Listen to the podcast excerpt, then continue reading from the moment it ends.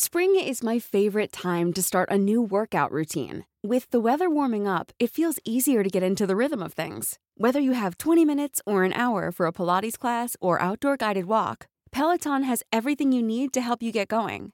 Get a head start on summer and try Peloton risk-free with Peloton Rentals at onepeloton.com slash bike slash rentals. Heraldo Radio, la H que sí suena y ahora también se escucha. Brenda Peña y Manuel Zamacona están listos para actualizarte los hechos relevantes con la mirada fresca que los caracteriza. Bienvenidos a Noticiero Capitalino en Heraldo Radio 98.5 FM. Comenzamos.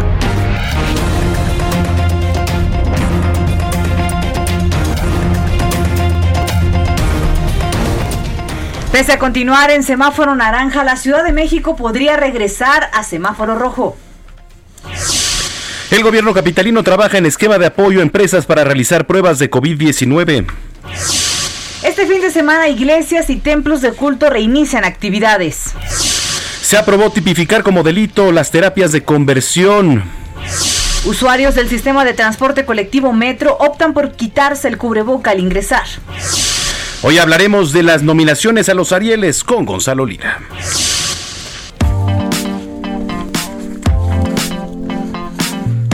Nueve de la noche con un minuto. Gracias por acompañarnos y cerrar esta semana con nosotros en Noticiero Capitalino, el Heraldo Radio 98.5. Pues gracias, gracias. Un viernes, pues muy tranquilo, ¿no, Manuel Zamacona?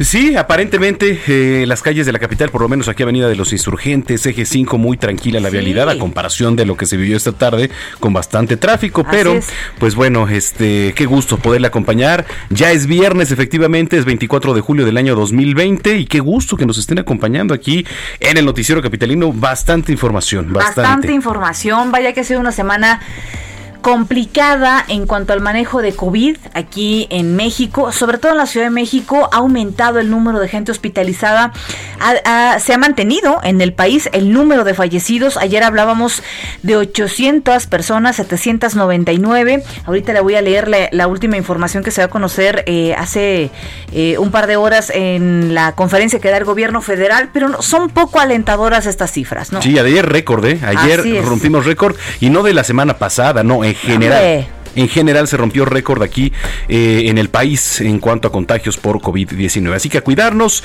Y mientras tanto, los invitamos a que nos escriban en las redes sociales, como todos los días estamos en arroba heraldo de México. Arroba bajo penabello. Y arroba zamacona al aire, por supuesto. Eh, si usted ingresa a la página web heraldodemexico.com.mx, también nos podrá ver aquí a través de las cámaras web. Ya estamos enfocados, ¿verdad, querido Orlas? Ya nos vemos ahí o quieren truncar nuestra carrera. Fíjate, ahí estamos, mira. Fíjate, la diferencia de contagiados de ayer a hoy es de 7.573 personas contagiadas de COVID-19. 737 personas perdieron la vida. Ayer 799. De, realmente no hay un avance. Y esto tiene que ver mucho con la responsabilidad de las personas. Hay personas que están infectando y tenemos cada vez más conocidos cercanos que eh, se están infectando de COVID-19. Es correcto. Cuando son las 9 de la noche con 3 minutos, comenzamos.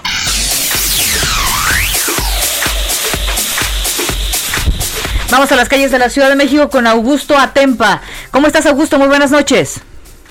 Buenas noches, Brenda Manuel. Acaba de ocurrir un accidente en Periférico Luis Cabrera, donde un motociclista cayó del puente vehicular luego de derrapar. Los servicios de emergencia lo trasladaron a un hospital de la zona. Un hombre de unos 35 años de edad que se encontraba inconsciente en el lugar, eh, pues no logró ser identificado, pues este hombre cayó de una altura aproximada de 20 metros. Cabe destacar que de acuerdo con los primeros eh, datos de las autoridades, el motociclista iba a exceso de velocidad y le ganó en la curva provocando que derrapara y cayera de este puente vehicular. Ya se registra fuerte lluvia en la zona sur, habrá que manejar con mucha precaución para evitar este tipo de accidentes. Brenda, Manuel, mi reporte. Gracias Augusto por este reporte, eh, seguiremos pendientes contigo, más adelante nos enlazamos. Claro que sí, muy buenas noches. Son las nueve con cuatro. Eh, hoy, viernes, nuestros amigos de Menús Radio, de Menús Radio. Es como Menús, pero más. Sí, pero más pro. Chipocludo. Efectivamente. Cierran un ciclo aquí en el Noticiero Capitalino. Va a ser la última cápsula que nos vayan a presentar, en donde nos van a platicar del semáforo epidemiológico, los sobornos también de Emilio Lozoya a favor de la reforma energética, etcétera. Venga, adelante. Último Meme News Radio en el Noticiero Capitalino. Ya está aquí Meme News. Un espacio en radio que igualito que nuestro país tiene un futuro prometedor.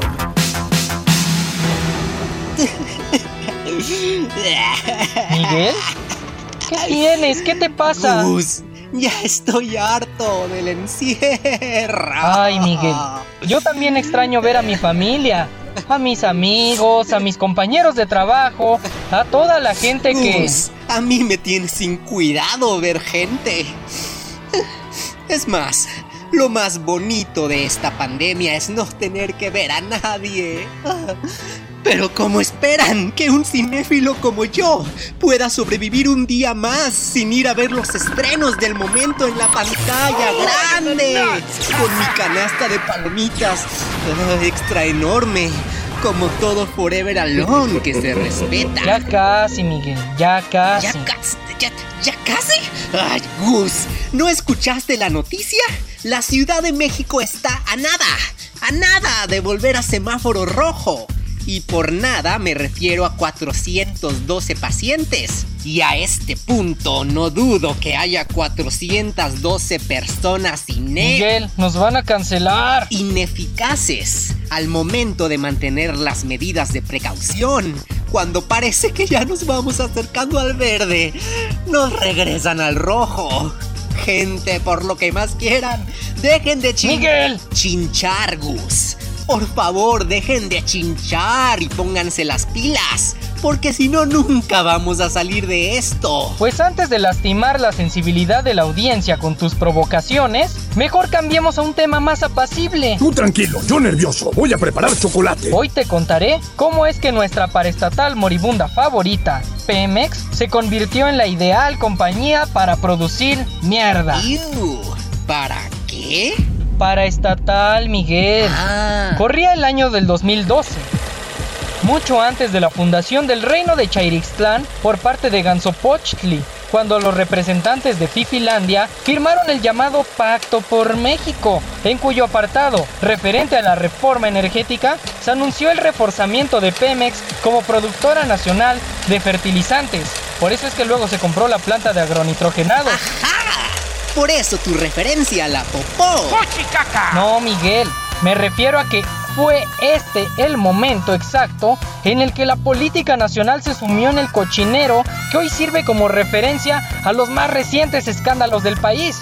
En el Pacto por México es donde realmente se observa la porquería de algunos legisladores de todos los colores, quienes recibieron sobornos de Pemex y Lozoya para aprobar la reforma energética hundiéndonos en la mierda. ¿En qué? Energética. Ah. y hasta aquí llegó Meme News Radio.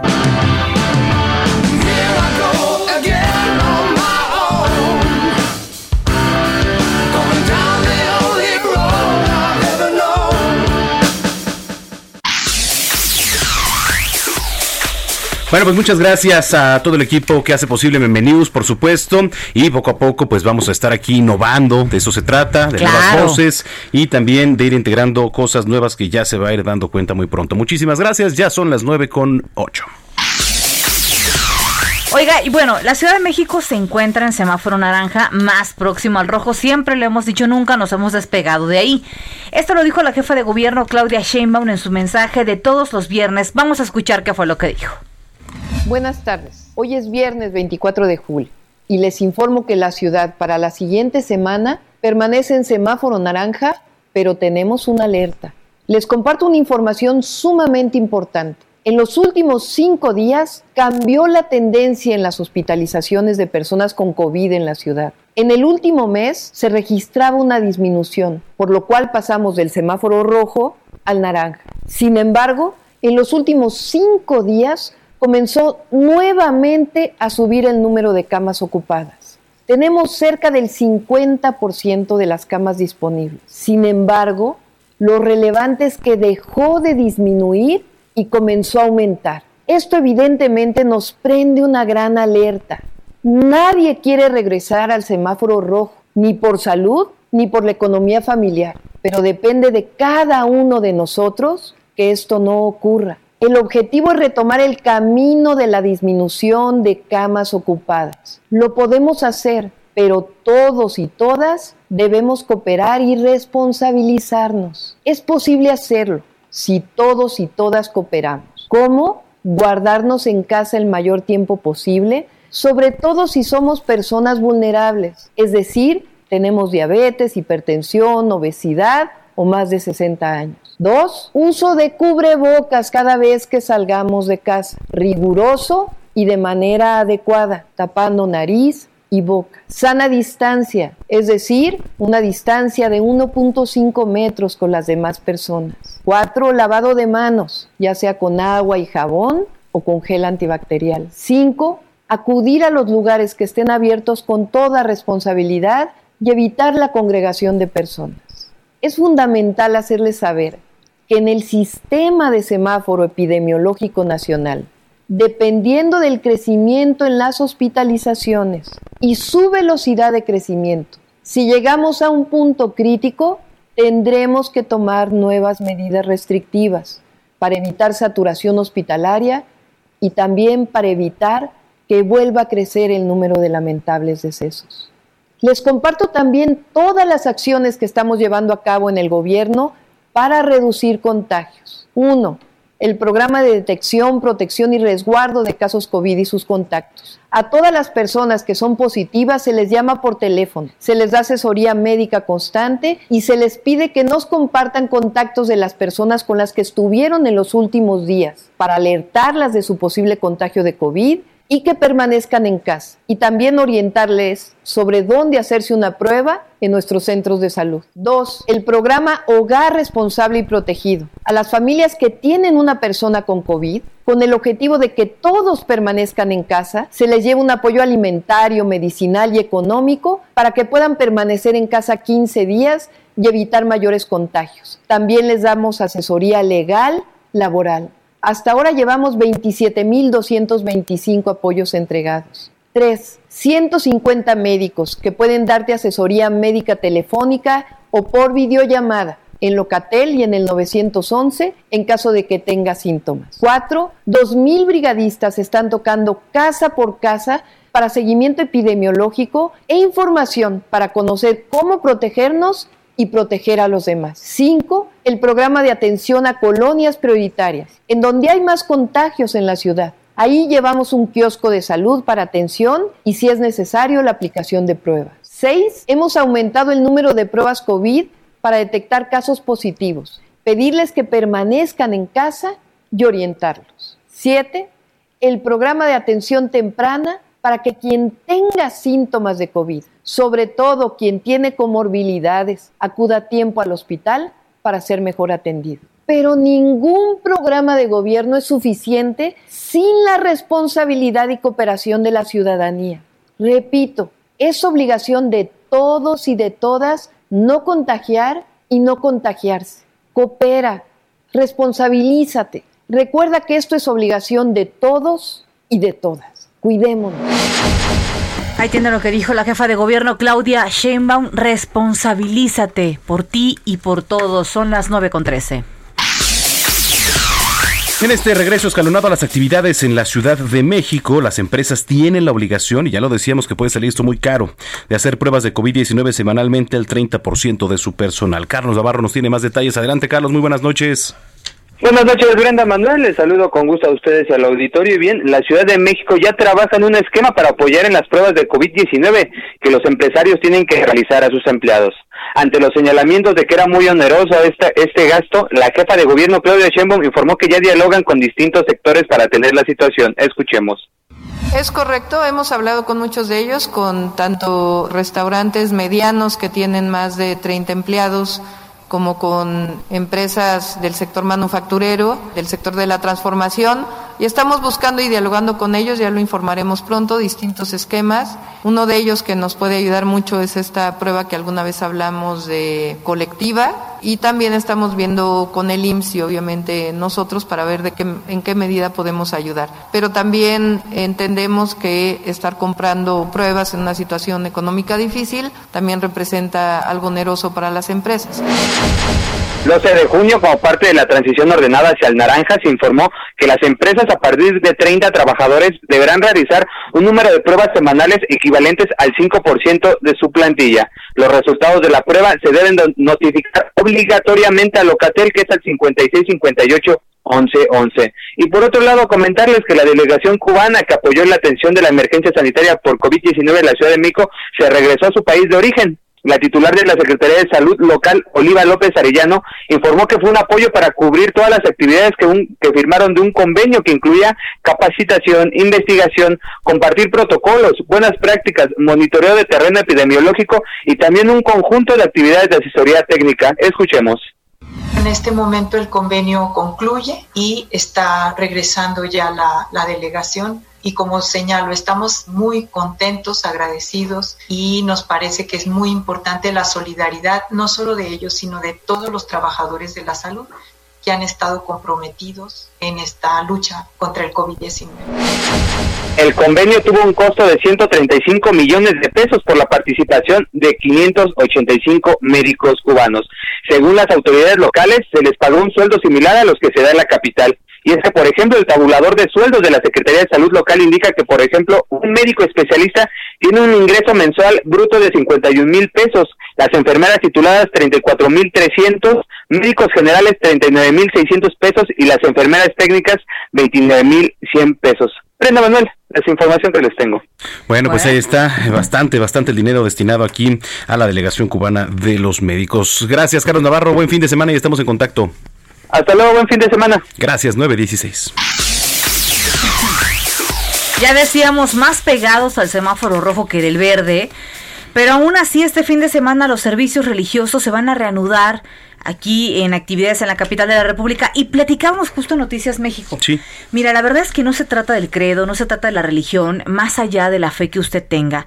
¿De verdad usted consideraría prioritario ir, por Prudente, ejemplo. ¿no? Exacto, aquí en el Heraldo de México, Manuel, estamos transmitiendo las misas. sí. ¿No? Eso es bien importante. Eh, la parte de la espiritualidad es importante, pero sin arriesgarse usted, sin arriesgar a la familia y sin arriesgar a los demás. En este caso, la Basílica van a empezar a tomar algunas medidas este, pues de, de sanitización especiales. Hay un este, termómetro que les toma la temperatura antes de, de entrar. Pero es muy importante que usted de verdad haga conciencia. Es ahorita necesario que lo haga. Vamos a escuchar la información de Antonio Anistro. Brenda Manuel, un gusto saludarlos. Efectivamente, los centros religiosos de la Ciudad de México se preparan para abrir las puertas a sus fieles. A partir de este domingo 26 de julio lo harán bajo estrictas medidas de control sanitario recomendadas por el gobierno de la ciudad. En esta reapertura podrán recibir hasta un 30% de su aforo, uso de cubrebocas en todo momento, sana distancia entre asistentes, Filtros sanitarios a la entrada, además de un máximo de 30 minutos de la celebración religiosa. Por otro lado, en la Basílica de Guadalupe, el segundo templo más visitado del mundo y que recibe más de 20 millones de fieles, como bien lo dicen, anualmente adoptará otras medidas alternas. Escuchemos al coordinador de Protección Civil del recinto guadalupano, Juan Franco. Todas las personas que pasen se les va a tomar la temperatura, se va a ser obligatorio el uso de gel, la sanitización de suelas y por supuesto todas las demás medidas como el uso de cubrebocas, la distancia, van a ser permanentes en cualquier momento que la gente se encuentre aquí en el interior del recinto. Este, re este recinto, Brenda Manuel, tiene capacidad para 5.000 personas sentadas y otras 5.000 de pie. En este retorno recibirán menos de la quinta parte de su aforo total. Esto comenta el coordinador respecto a cómo será a partir del domingo esta capacidad. En nuestras bancas se señalizó al, al, momento ya se encuentran señalizados puntos donde la gente puede estar. Si una banca era para 15 personas, es probable que nada más 6 personas estén ocupando esa banca para respetar la sana distancia. Además de estas medidas generales y obligatorias para los centros religiosos, la Basílica de Guadalupe tendrá un aforo máximo de 500 personas por celebración, se limitarán a la mitad del número de misas, tendrá una duración máxima de 30 minutos y además habrá señalización de entradas y salidas al templo. Así que Brenda Manuel, hasta aquí me reporte a limpiarnos de los pecados muy rapidito. bueno, yo no tengo. Ay, sí, claro. No, ustedes, no puede ser. ustedes, pero rápidamente va a ser en media hora. ¿eh? Mira, la verdad es que yo lo dudaría, dudaría muchísimo, por más grande que sea ahorita la necesidad. Yo creo que a menos, eh, no sé, Manuel, Anistro, a menos que tengas una, una, este, pues una promesa, una manda, un compromiso de haber ido ya, que te hayas recuperado a lo mejor de COVID, que un familiar tuyo, este, pues vaya, que tengas algo que, que le debas a la morenita del Tepeyac, pues sí ir, ¿no? Por ejemplo, pero nada más porque sea la misa del domingo, caray, mejor, véanla, mejor véanla aquí, ¿no? O, tú te sentirías a gusto, Manuel? Tranquilo. No, la verdad es que sí, es, es, bastante complicado y la recomendación pues únicamente es quedarse en casa. Si usted este, tiene que ir a misa, como dices, Brenda, pues hágalo con las medidas de sanidad posibles. Y pues ni modo, Anistro, a sacar el diablo a otros lados. Efectivamente, de una u otra forma para sacar el diablo. Abrazo, querido Anistro, muy buenas noches. Cuídense, buenas noches. Son las nueve con veinte. Está en la línea telefónica Oliva López Arellano, secretaria de Salud de la Ciudad de México. ¿Cómo está, secretaria? Muy buenas noches. Buenas noches, Manuel. Saludos a Brenda también. Gracias, buenas noches. Pues eh, vivimos en una situación, ya llegamos al viernes 24 de julio, eh, cifras nada alentadoras. ¿Cuál es el panorama general eh, en estos días, secretaria? Para la Ciudad de México son 67.597 casos acumulados, de los cuales activos son 4.512, 14.663 sospechosos y 8.601 defunciones. Eh, esto significa, y bueno, la ocupación hospitalaria es el 54% de camas generales, 40% de ocupación de camas con ventilador, pero el dato de alarma es que en los últimos cinco días la hospitalización ha estado subiendo. Entonces, esto es un dato de alarma, estamos en semáforo naranja, todavía la transmisión del virus es una transmisión intensa y por lo tanto la recomendación es que si las personas no tienen que salir por alguna necesidad urgente, es mejor resguardarse en casa, evitar aglomeraciones y desde luego pues cuidarse y cuidar a los demás con el uso de cubrebocas. Si están en un espacio con mucha confluencia de personas, también usar la careta y o los eh, lentes de protección y por supuesto lavarse las manos con mucha frecuencia, no tocarse la cara, usar el gel eh, con alcohol al 70% y si estornuda o tose, hacerlo en el ángulo interno del codo. es decir, no bajar la guardia. Definitivamente, pero a ver, ¿qué medidas se van a tomar en coordinación con alguna dependencia que ayude a poner mucho más orden y, y mucha más protección en la, en la ciudadanía? Bueno, hay un conjunto de medidas que desde los primeros momentos el gobierno ha facilitado, ha dado la información y ha puesto un conjunto de dispositivos al servicio de la población para que pueda eh, pues tomar la salud en sus manos, para que pueda resguardarse, para que pueda hacerlo con seguridad, con monitoreo médico, con un apoyo de un kit eh, médico, alimentario y monetario, eh, con información casa por casa. O sea, hay muchos dispositivos del gobierno, pero hay una tarea muy importante de la población de eh, hacer las cosas con responsabilidad, porque solamente entre todos podemos reducir la velocidad de contagio. Se va a incrementar la supervisión, eh, por ejemplo, en espacios públicos, en, en transporte, eh, se está intensificando la acción de varias dependencias de gobierno, muy importantemente la Secretaría de Salud, Participación Ciudadana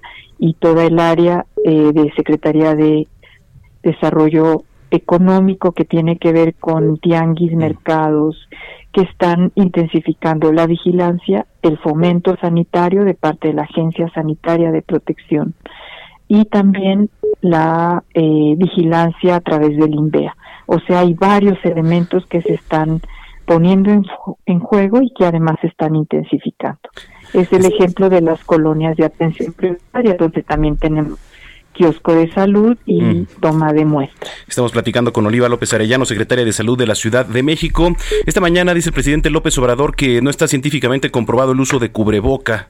Eh, pues casi casi dice que no sirve. ¿Qué le dice usted a la ciudadanía, secretaria?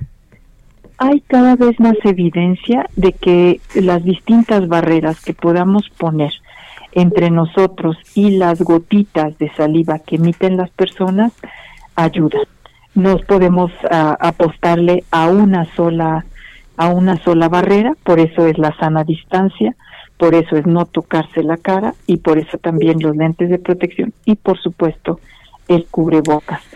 En los primeros momentos no había tanta evidencia y en estos momentos ya hay cada vez más eh, más artículos científicos que muestran que entre más nos protejamos con estos elementos, reducimos sustancialmente el riesgo de contagio. Secretaria, gracias por platicar con nosotros esta noche. Si lo permite, estamos en contacto. Con mucho gusto.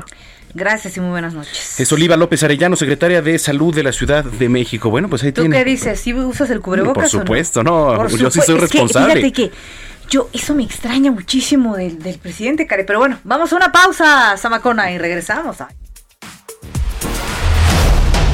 Continuamos después de un corte con las noticias más relevantes en las voces de Brenda Peña y Manuel Zamacona en el noticiero capitalino en Heraldo Radio 98.5 FM. Regresamos. Heraldo Radio, la HCL se comparte, se ve y ahora también se escucha.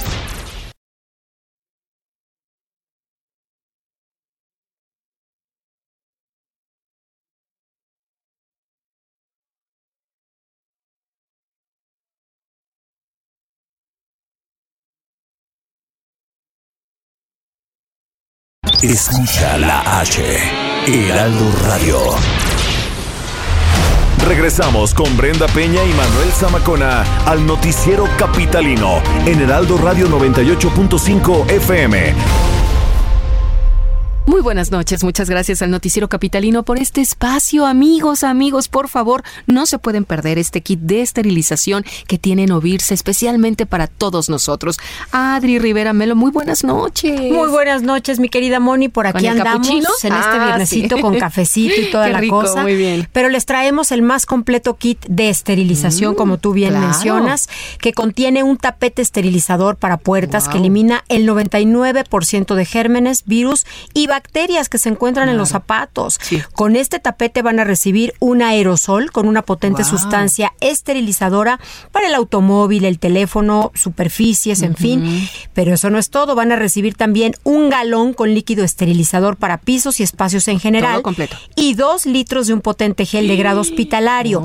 ¿Qué hay que hacer? Marcar. Claro, Marcar, por eso sí, supuesto, amigos, ¿eh? al 800 230 y van a recibir un kit esterilizante al doble. ¿Qué quiere decir? Que pagan por un tapete y reciben dos. Ay, qué bien. Por un galón y reciben el doble. Oh. Pagan por un aerosol y reciben otro. Y por dos litros de gel esterilizador van a recibir cuatro. Estamos hablando de 10 productos al precio de 5. Oye, ¿Pero qué creen? bien. Hay más. Hay más. Ah, ya sabía. Hay más, A ver, a Moni. ver. Si hacen su compra con tarjeta bancaria, adquieren gratis el kit protección en todo lugar y en todo momento con valor superior a mil pesos, Oh. que consta de un desinfectante en aerosol, un litro de gel antibacterial y dos pulseras de gel antibacterial. Oye, está súper bien este paquete, kit de esterilización, lo pagas, además todo lo que te regalan y todavía el kit de protección. Son 10 Amigos. productos a precio de 5 money y, Y además- si hacen su compra con tarjeta bancaria, se llevan gratis el kit protección en todo lugar y en todo momento. Yo lo quiero. Marquen, marquen Hay que por mí, llamar. por favor. ¿Qué número? 800 230 mil. Repito, 800 230 mil. Hay Oh. personas en el call center todavía. Todavía. 800 230 mil u hospitalar. Punto Punto MX, claro, que nos visiten también. Por favor, que este fin de semana ya tengan su kit. Para que estén bien protegidos. Claro, gracias Adri. Gracias, buenas, noches. Feliz fin de semana. Nos escuchamos el lunes.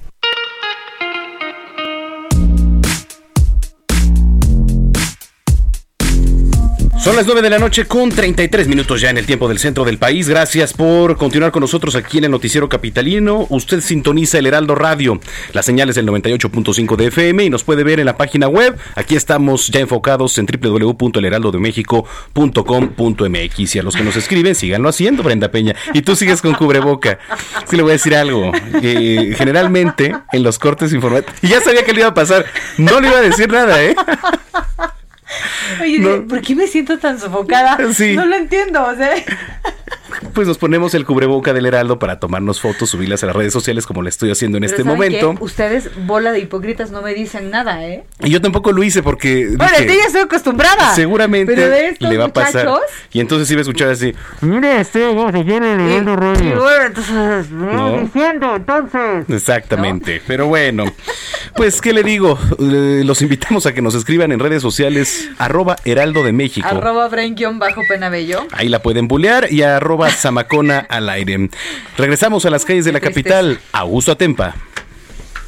Manuel Brenda, pues siguen cayendo integrantes del grupo delictivo de la Unión Tepito y esta tarde fueron detenidos ocho sujetos, entre ellos hay un menor de 16 años y estos estos hombres tenían en posesión en su posesión más de 200 dosis de narcóticos y dos armas de fuego. ¿Cómo fue esta detención? Pues los policías estaban patrullando el eje 1 norte ahí en la zona de Tepito cuando eh, vieron que varios hombres estaban manipulando un arma de fuego eh, buscaron detenerlos y en eso ingresaron más personas al tratar, a tratar de evitar la detención. Esto provocó la detención de ocho sujetos quienes ya fueron trasladados al Ministerio Público, se detectó que pues portaban dos armas de fuego con 23 cartuchos útiles, 188 envoltorios de que contenían polvo blanco, al parecer cocaína, y 38 bolsas con hierba verde, al parecer marihuana. Los ocho sujetos se están investigando para ver si tienen más delitos en su haber y de ser así, pues procesarlos por otros delitos. Por lo pronto es la información que yo les tengo. Gracias, Augusto. Estamos muy pendientes. Buen fin de semana. Igual para ustedes, muy buen fin. Ya son las 9 de la noche con 35 minutos. El Congreso de la Ciudad de México aprobó la iniciativa de ley para tipificar como delito las terapias de conversación eh, o esfuerzos para corregir la orientación sexual y la identidad de género. Platicar eh, sobre este avance, para platicar sobre esto, agradecemos que tome la llamada del noticiero capitalino a Temístocles Villanueva Ramos, diputado de Morena en el Congreso de la Ciudad de México. Diputado, ¿cómo está? Muy buenas noches. Muy buenas noches, gracias a ustedes por el espacio. Por favor, platíquenos acerca de esto que ha pasado en el Congreso de la Ciudad de México. Bueno, pues quiero decirte que hay un espíritu de festejo, el día de hoy en las redes sociales porque la sesión tuvo que ser virtual, no presencial, por la aprobación del dictamen que eh, logra tipificar como delito las terapias de conversión. Este tipo de ejercicios que violan la integridad de las personas sometiéndolos a privación de alimentos, a electroshocks, a violaciones correctivas, eh, a muchos otros tipos de estrategias eh, que intentan algo que no es posible, que una persona deje de ser gay, deje de ser lesbiana, deje de ser bisexual o deje de ser trans. Por eso es que lo estamos prohibiendo y como quedó la redacción en el Código Penal, es que se tipifica como delito cuando la persona es obligada a someterse a una de estas terapias o cuando padece cualquier tipo de violencia. Es decir, si existe una persona que en el uso de su libertad decide acudir a estos servicios y no es víctima de violencia, pues no será un delito. Eh, la realidad es que esto no ocurre. Eh, este tipo de ejercicios han sido señalados por diversas eh, instituciones internacionales. Aquí mismo en México la ONU se, sumó a la campaña con la organización civil YAG para solicitar tanto al Congreso de la Unión como al Congreso de la Ciudad que avanzáramos en este tema. yo presenté la iniciativa hace casi dos años, en septiembre de 2018, y bueno, pues hoy finalmente es aprobada por una mayoría muy amplia. Fueron eh, 39, 49, perdón, votos a favor, eh, 9 en contra y 5 abstenciones. Con esto, la ciudad se pone nuevamente a la vanguardia en el reconocimiento de derechos a la diversidad sexual. Generalmente los reconocimientos de derechos a la diversidad sexual se ven en el Código Civil, pero bueno, en este caso estamos sancionando a quienes limitan esos derechos en el Código Penal. Diputado, buenas noches. Entonces, nada más para aclarar, eh, ¿van a seguir operando este tipo de, digamos, de centros o de espacios o van a ser cancelados? ¿Se les va a aplicar sanción? Eh, nada más esa parte para aclarar. Bueno, en primer lugar, falta que este, esta reforma sea publicada en la Gaceta Oficial de la Ciudad. Una vez que eso ocurra, cualquier persona podrá eh, asistir al Ministerio Público para presentar una denuncia eh, en contra de eh, algún ejercicio del que haya sido víctima. O, por ejemplo, si se trata de un menor, este delito se persigue por oficio, no se requiere una querella. Y una vez que se descubra que en un espacio se realizan este tipo de terapias usando violencia y privando de su libertad a las personas, pues por supuesto que estos espacios tendrían que ser clausurados, tendrían que ser tomados por la autoridad por la comisión de un delito. Definitivamente, pues vaya avance y vaya paso que se ha dado ahí en el Congreso y ahora, como bien lo dice el diputado, de manera virtual, algo que les había costado ya algún tiempo, ¿no? Sí, bueno, ha sido toda una hazaña porque eh, pues tú, sabes que cuando los congresos logran un avance legislativo pero no lo conoce la ciudadanía, pues de poco sirve, ¿no? Así es. Y en este caso, la, los activistas, eh, las personalidades de la diversidad sexual se sumaron durante todo el, toda la mañana una jornada muy intensa dando seguimiento del voto de cada uno de los diputados, inclusive señalando a los que votaron en contra. Definitivamente, pues gracias por haber conversado con nosotros, diputado. Vamos a seguir, por supuesto, de, de cerca este tema. Gracias y buen fin de semana. Abrazo a la distancia. Igualmente. Hasta luego. Muy buenas noches, son las 9.39. Ay, perdón, ahí está. Les platico, el secretario de Cultura de la Ciudad de México, con quien hemos platicado aquí, Alfonso Suárez del Real, informó que para el aniversario 695 de la Fundación de México Tenochtitlán se va a llevar a cabo una celebración virtual y no en el Zócalo. Eh, ¿Te acuerdas cómo se llevan a cabo estas festejos o celebraciones? La verdad es que yo no. Pues no, la verdad es que no, no lo recuerdo, ¿eh? No. El funcionario señaló que con esto se atiende la solicitud de pueblos originarios y la celebración será el próximo domingo 26 de julio en el marco del estreno de esta plataforma Capital Cultural en nuestra casa con el capítulo Voces de la Historia sobre la Fundación. Digo, va a estar interesante, así que si quiere, pues échese un clavado ahí a la página de Cultura. La plataforma eh, hará sinergia además con el canal Capital 21, que es el canal oficial de la Ciudad de México. Así que, pues téngalo muy en cuenta y ahí está otra opción para divertirse el fin de semana, 9 con 40.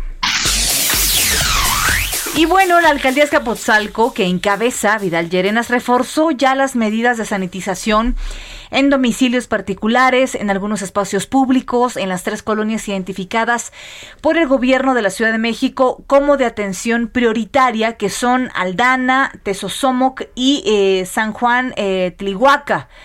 Eh, para a la par de esto, se llegó a un acuerdo con comerciantes de tianguis, de mercados, para que no se instalen en tanto en los eh, perímetros que eh, mientras tanto no regresemos del semáforo naranja, eh, del semáforo epidemiológico, sobre todo en estas tres colonias o en estas tres zonas de esta eh, alcaldía, en donde se han reportado un alto peligro de contagio.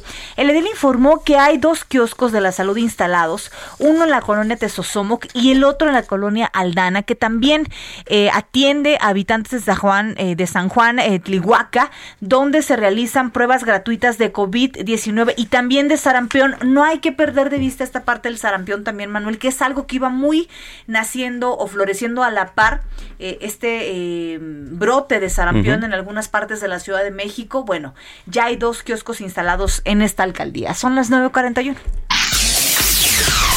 Mientras tanto, el Instituto de Verificación Administrativa de la Ciudad de México, el INVEA, revisó las condiciones en las que operan 1.036 negocios ubicados en las colonias de atención prioritaria por esta pandemia.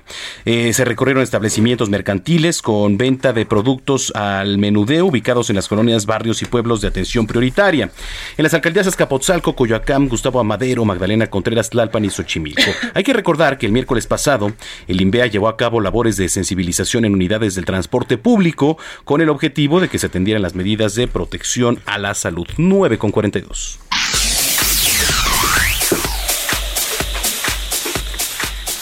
Integrantes de las Comisiones Unidas de Educación y de Atención Especial a Víctimas del Congreso local aprobaron el dictamen de reforma y adición a la ley para la promoción de la convivencia libre de violencia en el entorno escolar de la Ciudad de México, iniciativa que fue promovida por la diputada eh, Paula Soto Maldonado este dictamen busca armonizar la legislación actual y que se eh, garantice brindar una mayor y eficaz protección a las víctimas de violencia en las escuelas. Son las 9.42.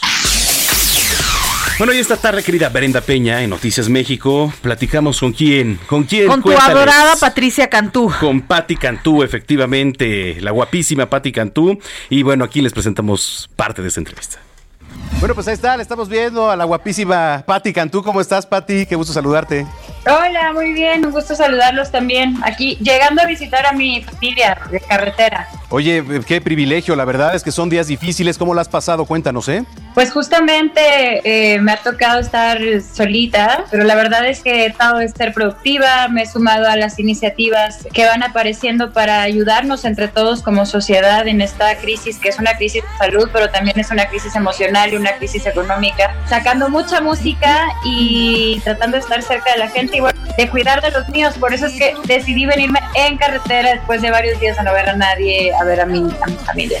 Oye, Pati, cuéntanos, eh, eh, ahorita que hablabas de, las crisis y de lo que está sucediendo en el, en el medio justamente de la música a raíz de la pandemia, ¿cómo, ¿qué te dicen tus colegas? ¿Qué te dicen los músicos con los que tú trabajas, los compositores? ¿Cómo se encuentra la situación?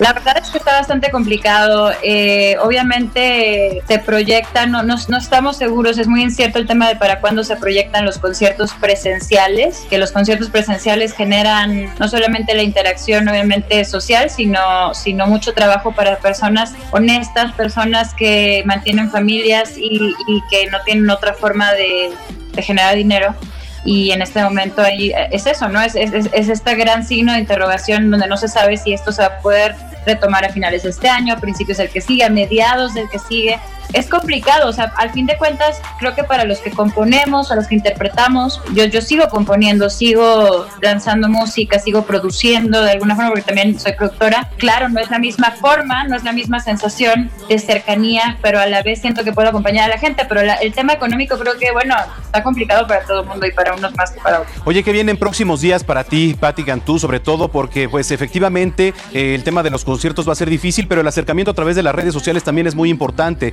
través de la tecnología. Totalmente, creo que ahora la tecnología sirve su propósito más que nunca antes. Antes servía para, de repente venía para que todo fuera desechable, para compararnos, para causar un montón de presiones y de comparaciones, insisto. Pero ahora creo que nos permite estar cerca y poner música afuera. Hoy tengo La Mexicana, es una canción que enaltece nuestra cultura, nuestra diversidad, nuestra gente ante el mundo y ante nuestros propios ojos para que no nos olvidemos de quiénes somos y, y sobre todo también la fuerza de nuestras mujeres y de nuestras comunidades indígenas. Entonces, pues es momento donde todos ponemos más atención y eso es una oportunidad para decir cosas que importan más allá que un mensaje de baile, por ejemplo, ¿no? Que está padre, pero que quizá ahora necesitamos más cobijo y, consuelo y compañía.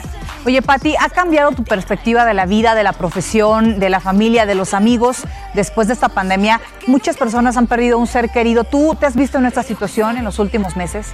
Gracias a Dios, mm, mm, no, este, no, no puedo pedir más, incluso aunque por muchas otras ramas se sufra, ¿no? La soledad, la incertidumbre, el tema económico, lo que uno quiere y mande, estar bien y tener con salud a la familia es lo más importante. No, tengo, tengo familia que es parte de la población vulnerable, estamos cuidándonos, estamos cuidándolos. No nos hemos podido ver en cinco meses. Yo no he visto a mis papás. Ahorita estoy, llegué directo a esto, así que todavía no los veo. Ahorita los voy a ver por primera vez en cinco meses y estoy muy agradecida pero realmente sé que hay mucha gente que la está pasando más mal y que sí ha perdido gente cercana, sí conozco gente que se ha infectado. Creo que como están los tiempos ahora y se vislumbran las posibilidades de vacunas y demás, han subido los contagios, pero han bajado las, las estadísticas de muerte y eso también es importante verlo para que nos pinte un panorama un poquito más esperanza, pero hay que cuidarnos mucho. Es tiempo del séptimo arte. Películas, cortometrajes, series documentales y excelente música. Cinéfilo con Gonzalo Lira en el Noticiero Capitalino 98.5.